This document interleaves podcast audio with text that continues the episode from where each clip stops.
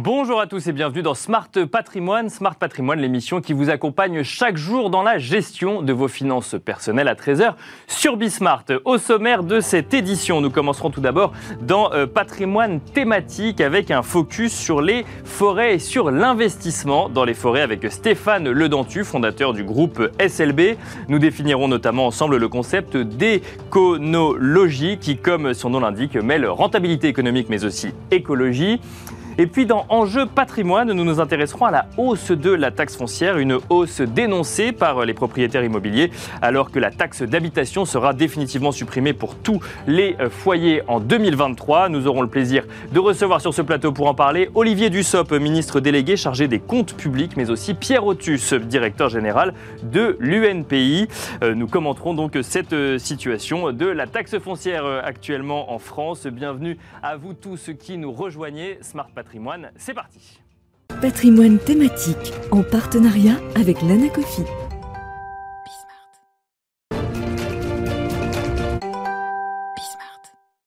Et on commence donc comme d'habitude avec patrimoine thématique, un patrimoine thématique consacré comme tous les jeudis à l'ISR, à l'investissement socialement euh, responsable. Et on va euh, échanger ensemble durant une dizaine de minutes sur l'investissement dans les euh, forêts. On en parle avec Stéphane Ledentu, fondateur du groupe SLB. Bonjour Stéphane Ledentu. Bonjour monsieur. Bienvenue sur ce plateau. Cela fait une trentaine d'années que vous travaillez dans la filière bois. Vous avez connu l'évolution du secteur et vous avez deux activités, enfin plusieurs activités, mais en ce qui concerne les forêts, vous plantez des forêts au Brésil, mais surtout vous investissez dans des forêts en Roumanie. C'est ce segment investissement qui va euh, nous intéresser aujourd'hui. Peut-être juste avant, pour bien comprendre euh, qui prend la parole sur ce sujet, est-ce que vous pouvez nous rappeler un petit peu la raison d'être du groupe SLB alors, euh, elle a commencé il y a 30 ans. Bien sûr. dans, dans, les investissements forestiers. Ceux-ci ont été mis sur du négoce de bois d'abord, en plus sur d'exploitation forestière en tant que propriétaire forestier.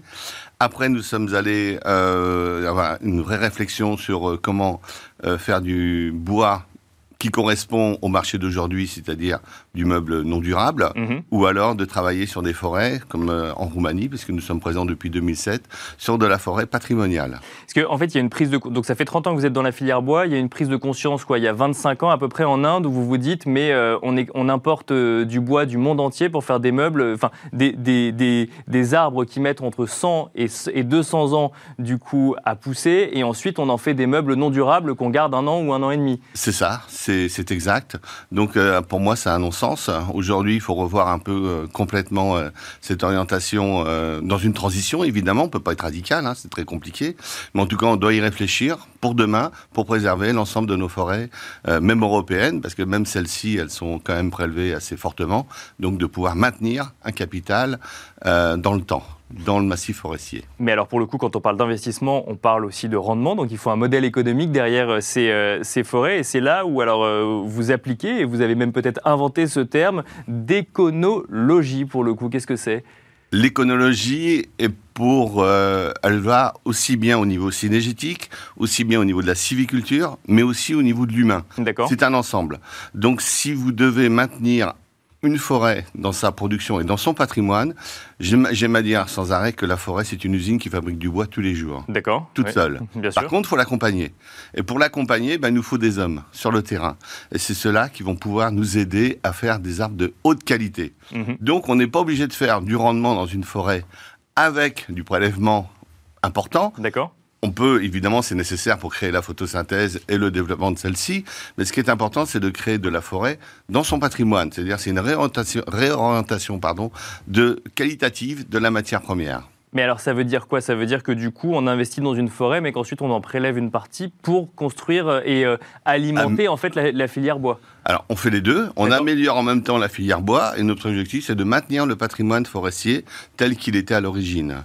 Autrement, si vous aimez, on va déstabiliser complètement le peuplement. Et donc, euh, on va avoir des bois de plus, de plus, des diamètres plus petits. Bon, évidemment, on peut les utiliser, c'est pas un problème. Mais ce qui est important, c'est de faire des bois de haute qualité. Aujourd'hui, la forêt dans son ensemble, elle grandit, mais pas forcément qualitativement. Mais donc nous, ça veut dire qu'on met des, des quotas? On, on s'interdit par exemple sur euh, 100 hectares de forêt de- d'en d'en- d'en couper plus qu'un certain nombre pour être sûr que la forêt puisse les régénérer, entre guillemets? C'est ça, mais que ce soit en France ou en Roumanie, on a ce qu'on appelle des, des plans d'aménagement. D'accord Donc ceux-ci, on doit les suivre scrupuleusement. Et en plus, comment on peut encore améliorer pour importer des, des essences, en tout cas changer un peu le modèle, pour pouvoir donner une dynamique au niveau de la croissance. Donc c'est la gestion ombre et lumière qu'on appelle, c'est ce qu'on appelle la, gestion la plus difficile à, à gérer. Il ne faut pas trop de lumière, mais pas trop d'ombre non plus, parce que s'il y a trop d'ombre, ça végète. Euh, et ensuite, euh, vous avez, vous, une, une vision sur, euh, sur ce qu'il advient de ces arbres coupés qui vont ensuite alimenter la filière bois ou ça n'est plus du tout l'activité du groupe SLB Ah, si, parce que nous, le groupe, justement, on est dans sa verticalité totale. hein. Nous, on connaît le marché du propriétaire jusqu'au consommateur final. Donc, on part du consommateur. Parce qu'aujourd'hui, c'est lui qui décide, c'est lui qui va mener quelque part euh, le, métier- enfin, la- le rendement de la forêt. Bien sûr, par oui, oui, rapport à lui qui va acheter un meuble en bois ou non à la fin. Oui, Exactement. Donc, ou dans d'autres domaines, par exemple le vin, les tonneaux, etc. Bien sûr. Donc là, il y a un besoin. Là, on est certain là, qu'on peut travailler sur euh, un programme de 20 ans pour parler du vin, du, sur les, les, les, les, les tonneaux, par exemple, tonneaux, ouais. ouais, Mhm. tout à fait. Donc là, il y a une vision. Donc cette vision-là, on peut la maintenir parce que normalement, je pense que dans 20 ans ou dans 30 ans, on- nous allons toujours boire euh, des vins de qualité. Euh, mais en même temps, du meuble, le marché du meuble, il est orienté de deux façons. Le meuble, ce que je disais en entrée tout à l'heure, non durable Bien sûr. ouais. consommable. Mhm. Et vous avez les meubles, bah, évidemment, euh, prestigieux, qui vont passer de main en main, de génération, De génération en génération, oui. Et cela, c'est important, parce donc ça donne une vraie orientation euh, sur le marché du bois dans son intégralité. Alors on va parler de l'investissement euh, effectivement euh, dans, dans- dans ces forêts. Juste avant, là, sur, sur ce secteur du meuble, précisément entre le durable et le non durable, vous voyez les, les comportements d'achat évoluer ou on préfère encore les meubles en kit euh, qu'on garde un an ou deux et ensuite on change?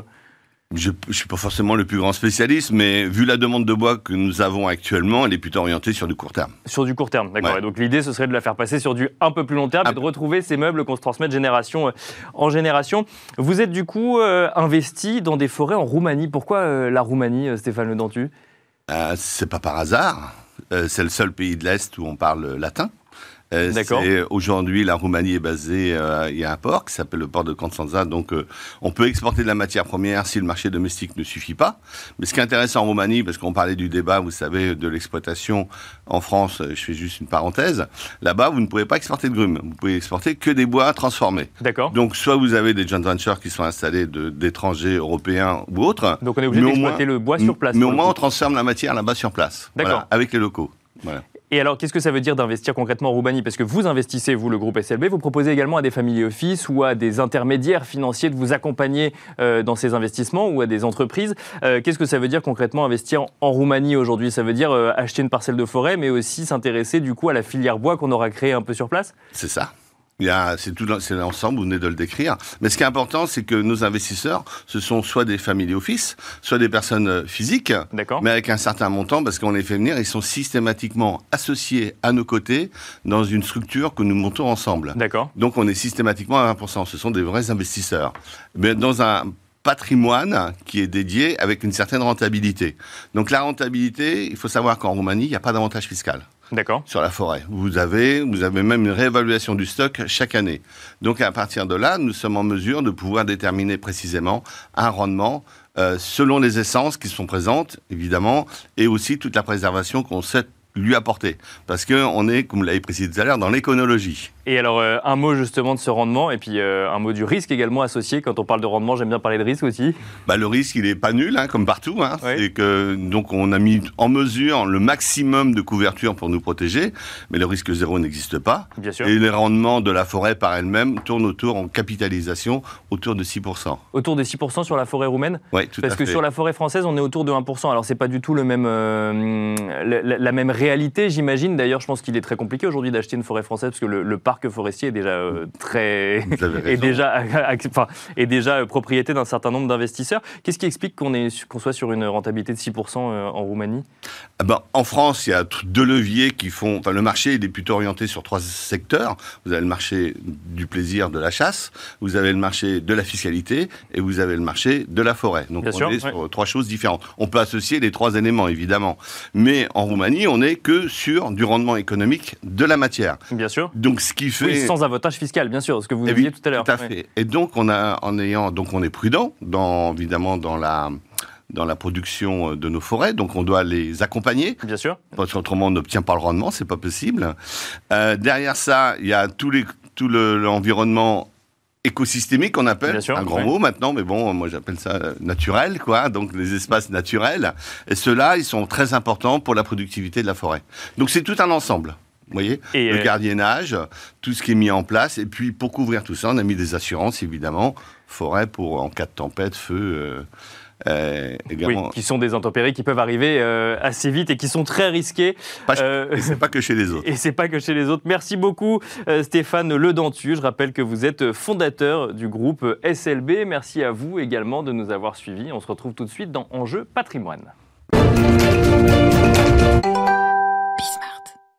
Et on enchaîne à présent avec Enjeu patrimoine. Euh, Selon l'UNPI, la taxe foncière a progressé de près de 30% entre 2010 et 2020. Sur les dernières euh, années, on constate même que l'année 2020 a été, elle, relativement calme en matière d'augmentation de taxes foncières. On va se poser la question dans cette émission euh, de la réalité pour 2021. Parmi les explications sur l'augmentation de cette taxe foncière, on retrouve souvent l'argument de la suppression de la taxe d'habitation qui, par effet de vase communicant, viendrait pousser les collectivités à augmenter la taxe foncière afin de ne pas perdre de recettes fiscales, et ce, même si le gouvernement s'est engagé de son côté à compenser la perte de revenus de la taxe d'habitation à l'euro près. Euh, Pour évoquer ce sujet d'actualité, alors que se tient en ce moment même le Congrès des maires de France, nous avons le plaisir de recevoir sur ce plateau Olivier Dussopt, ministre délégué chargé des comptes publics. Bonjour Olivier Dussopt. Bonjour.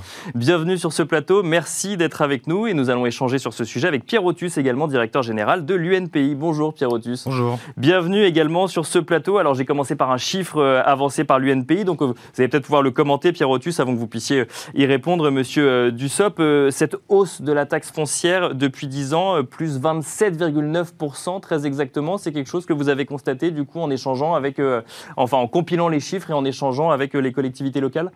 Tout à fait. Alors, c'est même jusqu'à 37% dans certains euh, territoires sur 10 ans. Nous, ça fait 15 ans qu'on observe euh, euh, les taxes foncières, l'augmentation, l'évolution euh, euh, des, taxes foncières des Français. Euh, et, effectivement, sur 5 ans, sur 10 ans, on voit que ça augmente euh, très fortement. Euh, c'est trois fois l'inflation, euh, trois fois le montant des loyers, euh, si on peut euh, comparer les choses.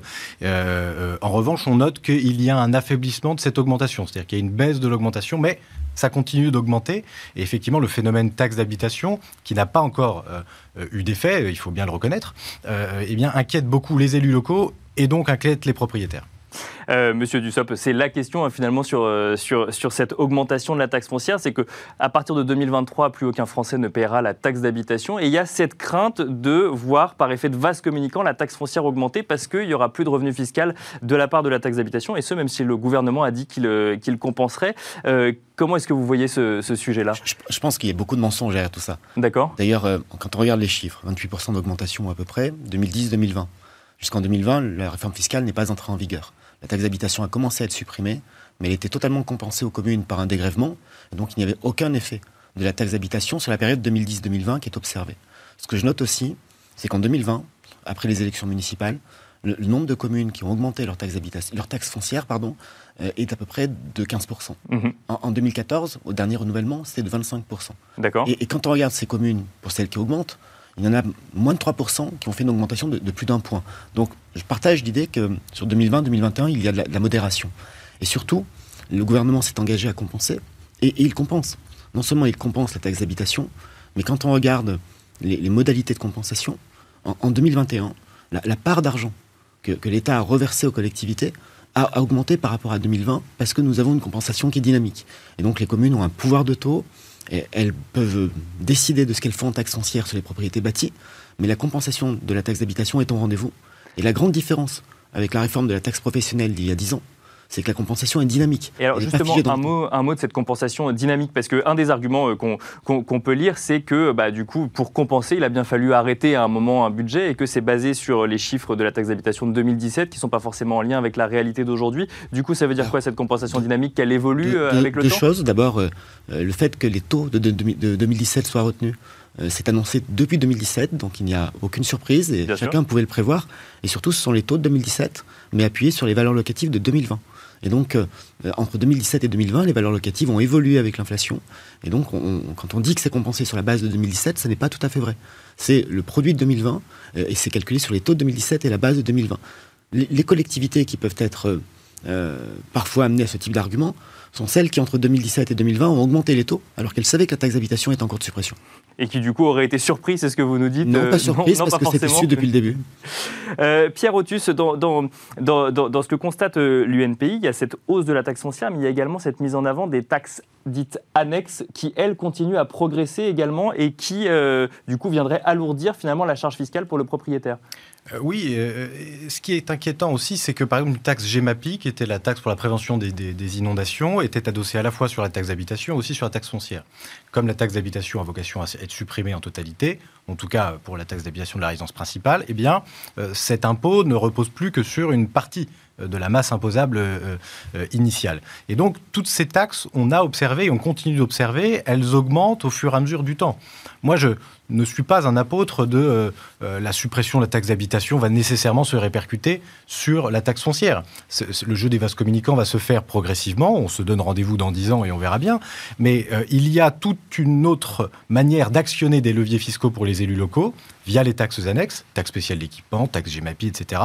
Taxe d'enlèvement des ordures ménagères aussi, qui est un grand sujet d'inquiétude pour un certain nombre d'élus locaux qui nous ont contactés en marge de notre observatoire qui est sorti au mois d'octobre. et, donc, tout cela euh, génère de l'inquiétude nécessairement pour les propriétaires. Et puis, on a beau dire tout ce qu'on veut, ça a augmenté de pas loin de 30% en 10 ans. Donc c'est quand même une augmentation qui est très importante, bien au-delà de l'inflation, du prix des loyers. Euh, on, dit souvent, nous, que quand on achète même pour sa résidence principale, il y a le remboursement de l'emprunt, mais il y a un 13e et un 14e mois à prévoir pour la taxe foncière. C'est normal ou pas, je ne sais pas. 2,3 euh, mois de loyer, c'est ce que vous calculez en moyenne, effectivement, à Paris? Euh, Pardon, en France, justement, je pensais à parler de Paris. Oui, tout à fait. Et donc, ça joue. Et puis, cette année et l'année dernière, on s'est rendu compte que de manière plus automatique, alors je ne sais pas si c'est une question de système d'information euh, des finances publiques nationales, de nombreux propriétaires bailleurs, cette fois-ci, ont reçu des avis de taxes d'habitation, enfin de taxes d'habitation sur les locaux vacants. Euh, parce que euh, il y a d'autres taxes locales. Et donc les derniers leviers qu'ont les élus locaux ou les finances publiques locales euh, reposent aussi là-dessus. Là-dessus, alors même que ces logements n'étaient pas vides. Et donc on demande de nouvelles démarches aux propriétaires bailleurs pour signifier que telle personne était à tel endroit, etc. Et ensuite il faut à nouveau se justifier en disant non, j'ai un bail qui est signé de telle à telle date. C'est un phénomène que nous n'observions pas précédemment. Donc on sent qu'il y a quand même une tension dans la recherche de matière fiscale de la part des élus locaux pour boucler leur budget. Des élus qui font soit le choix de continuer la cavalerie euh, fiscale et de ne pas faire des choix budgétaires euh, contraints euh, pour peut-être assainir dans un certain nombre de collectivités locales, pas toutes évidemment, mais d'un certain nombre de collectivités locales, d'assainir leurs finances publiques. Et in fine, nous, ce qu'on dit simplement, c'est que ce sont les propriétaires qui payent.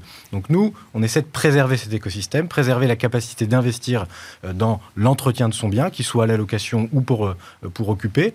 Euh, donc le coin fiscal a un impact très fort sur le prix du logement, le prix des loyers.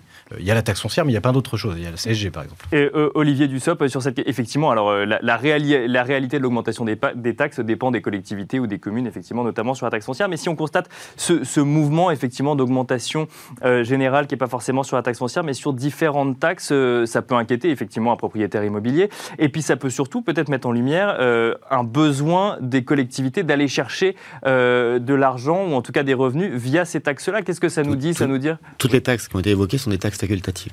Et, pour la plupart d'entre elles, elles sont plafonnées. Et comme ministre du budget, je veille à ce que le plafond soit respecté.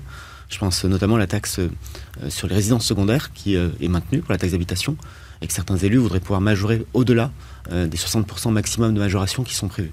Nous, nous, y opposons pour éviter justement un accroissement de la pression fiscale. Donc il y a des taxes facultatives et vous avez raison de rappeler que ces décisions sont à la main des collectivités. Pour ce qui concerne les collectivités locales, nous, sommes le gouvernement qui, depuis 2017, a, tenu ses engagements. La dotation de fonctionnement qui est versé par l'État aux collectivités, a baissé de 11 milliards sous le quinquennat précédent. nous l'avons maintenue à 26,8 milliards d'euros, elle, est parfaitement stable. Les dotations d'investissement sont stables.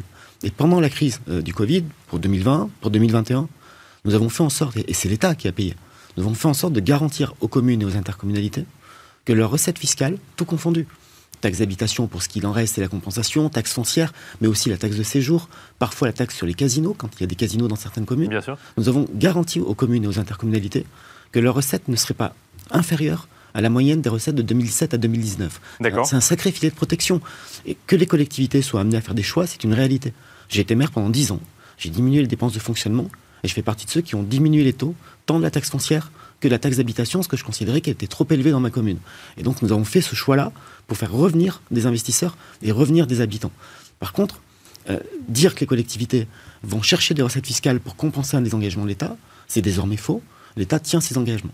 Et nous les tenons, ce qui, ce qui ne vaut pas ou ce qui n'interdit pas aux collectivités de devoir faire des efforts, mais comme tous les acteurs publics. C'est le cas pour l'État, c'est le cas pour l'ensemble des collectivités locales dire, euh, alors en tout cas on peut lire dans la presse qu'ils ont perdu les recettes des cantines, des crèches, ou alors qu'il y a eu des investissements pour le Covid qui étaient conséquents. Vous savez, j'entends tout cela. Euh, ce que je sais, c'est que l'État a mis 10 milliards d'euros pour aider les collectivités pendant la crise. ce que je sais aussi, c'est que pendant cette année 2020 de, crise Covid, le déficit de l'État a augmenté de 125 milliards parce que nous avons perdu des recettes et, fait des dépenses, 70 milliards de dépenses exceptionnelles. Le déficit de la sécurité sociale est passé de 6 à 38 milliards d'euros. Et les collectivités locales, dans leur ensemble, et c'est un chiffre macroéconomique, il y a 35 000 collectivités derrière, je, ne vais pas dire que tout est valable pour chacune des collectivités, mais les collectivités sont passées d'une situation où leurs comptes globaux étaient excédentaires d'un milliard d'euros à une situation équilibrée à, zéro. Mhm. On voit bien que l'impact de la crise, c'est l'État et la sécurité sociale qui l'ont pris, et les collectivités ont été protégées dans cette période-là ce qui leur permet d'investir aujourd'hui, de rebondir, ce qui est plutôt une bonne nouvelle. Mais l'État a répondu présent et, a pris en charge. Ça, n'est qu'un exemple, mais par, exemple, l'État a payé 50% des masques achetés par les collectivités locales. Ça représente 300 millions d'euros. Pas plus tard qu'il y a trois semaines, j'ai indiqué que pour un certain nombre de services industriels et commerciaux, des, termes, des grottes touristiques, des établissements euh, publics, mais avec euh, des recettes faites de, de, tarifs et de, prix d'entrée, de billetterie. L'État compense aussi la perte de recettes des collectivités locales. Donc euh, je veux bien que chacun cherche des responsabilités, que chacun cherche des marges de manœuvre. Mais il ne faut pas la chercher qu'au niveau de l'État. Ce, que, je sais, c'est que l'État a répondu présent et que les collectivités ont été les trois acteurs de l'action publique les mieux protégés. Alors, il y a deux sujets euh, d'inquiétude sur la taxe foncière hein, euh, également euh, pour les prochaines années qui, qui pourraient enfin, contribuer à augmenter cette taxe foncière. C'est la réforme des valeurs locatives prévue pour 2026, puisque du coup, on le rappelle, la taxe foncière est quand même calculée sur la valeur locative d'un bien.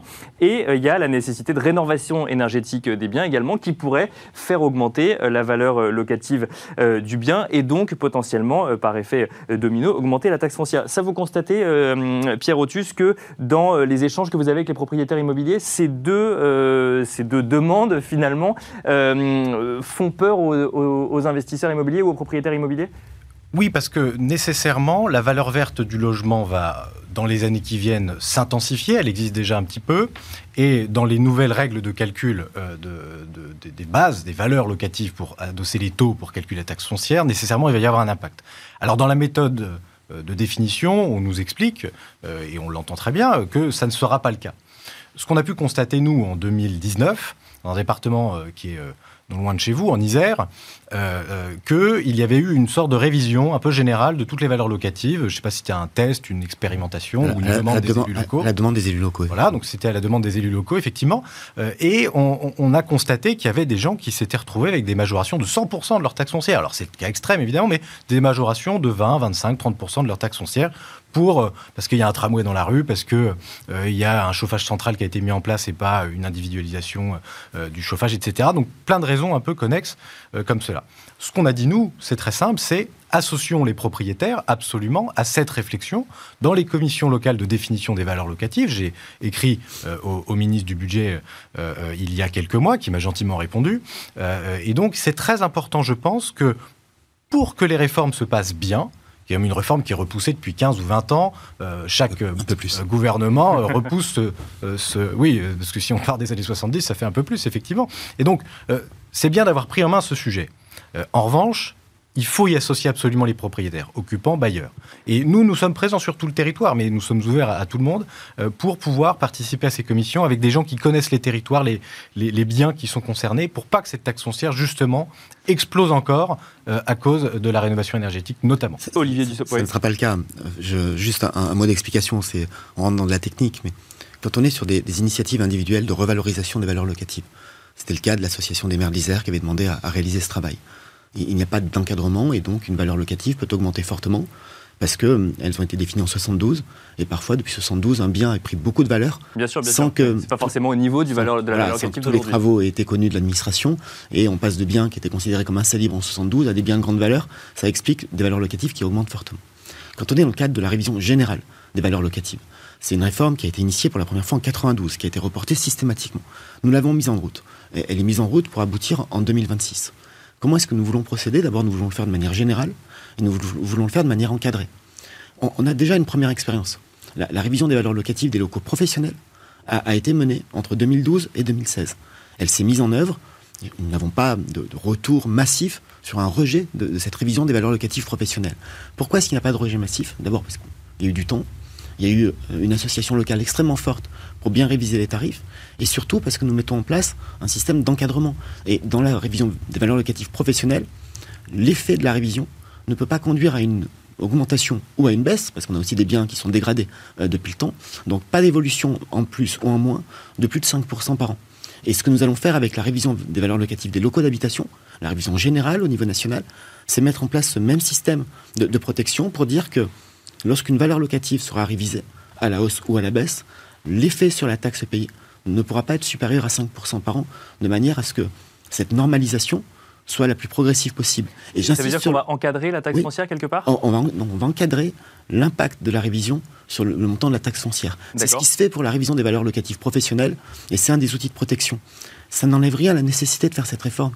Vous, avez aujourd'hui des contribuables français, des ménages français, qui habitent dans des logements qui, dans les années 70, étaient des logements modernes, considérés comme modernes et confortables, et malheureusement dans des quartiers qui se sont euh, paupérisés, des bâtiments qui se sont dégradés et qui payent trop par rapport à ce qu'ils devraient payer.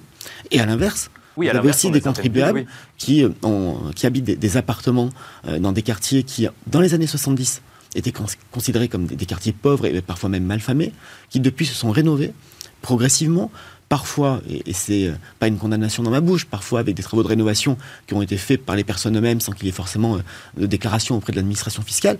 Et, il faut prendre en compte la véritable, la véritable valeur. Par contre, il faut le faire progressivement. C'est à la fois pour assurer et, dans des villes comme Paris ou des grandes métropoles où les prix ont pu flamber depuis les années 70, euh, on va pas se retrouver avec du coup une taxe foncière qui va, qui va flamber également? Parce que les, les, prix de l'immobilier sont souvent déconnectés des valeurs locatives.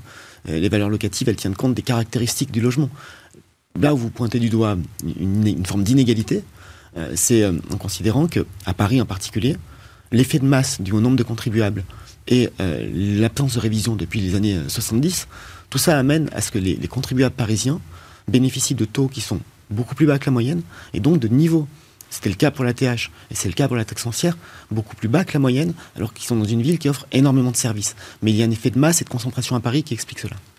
Merci beaucoup Olivier Dussopt, euh, ministre délégué chargé des comptes publics. Merci à vous également Pierre Otus, directeur général de l'UNPI. Merci à vous de nous avoir suivis et je vous donne rendez-vous demain pour un nouveau numéro de Smart Patrimoine.